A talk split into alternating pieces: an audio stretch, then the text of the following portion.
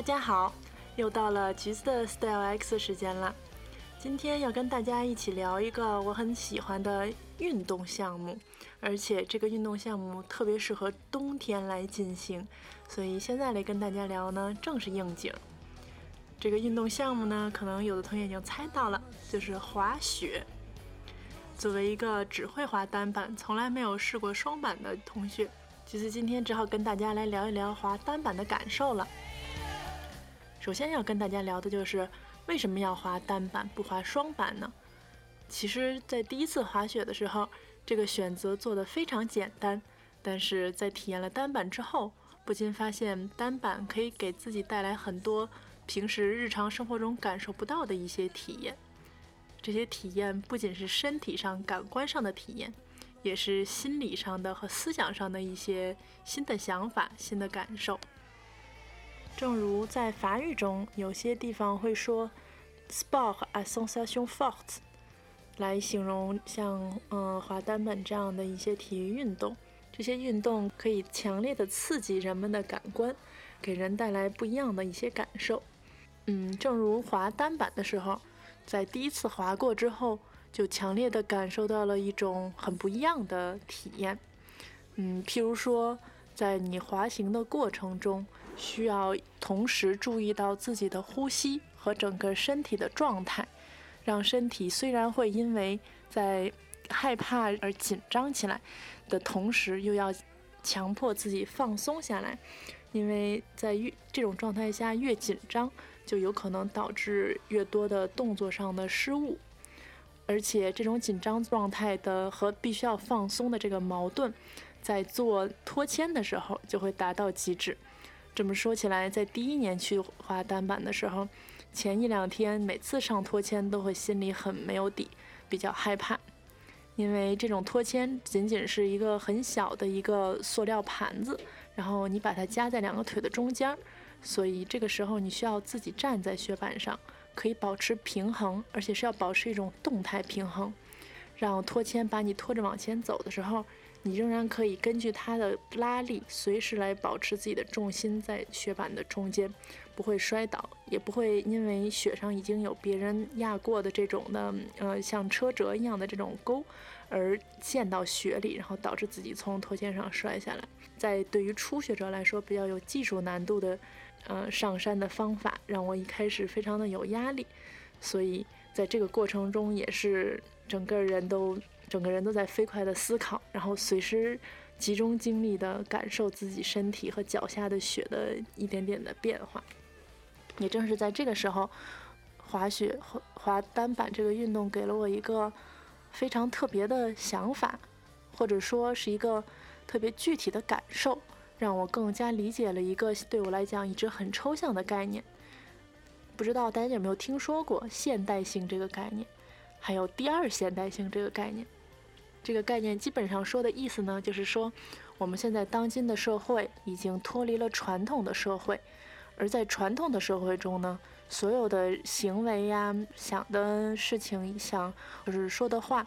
都是受到一些。呃，祖宗留下来的传统约定俗成的这种传统所规范的，以及对于一些职业上呀，或者是说一些特定的角色、社会角色上，比如说女孩子就得怎样怎样，男孩子就得怎样怎样，或者是说，呃，手工艺人从学徒开始，然后跟着师傅一一步一步的学，先学什么再学什么，就是所有这一切的传统都已经是明确的规划好了。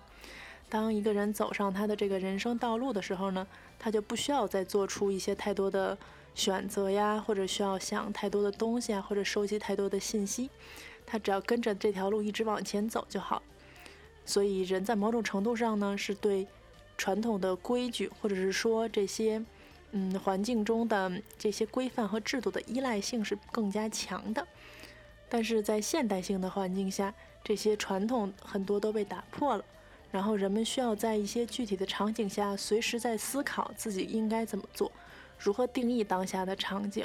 如何扮演自己当下的身份，甚至如何选择自己在当下场景中可能可以扮演的不同的身份，以及可能有的时候需要在同一个场景中进行身份的切换。这些综合在一起，可以说是我们当今说的这些情商。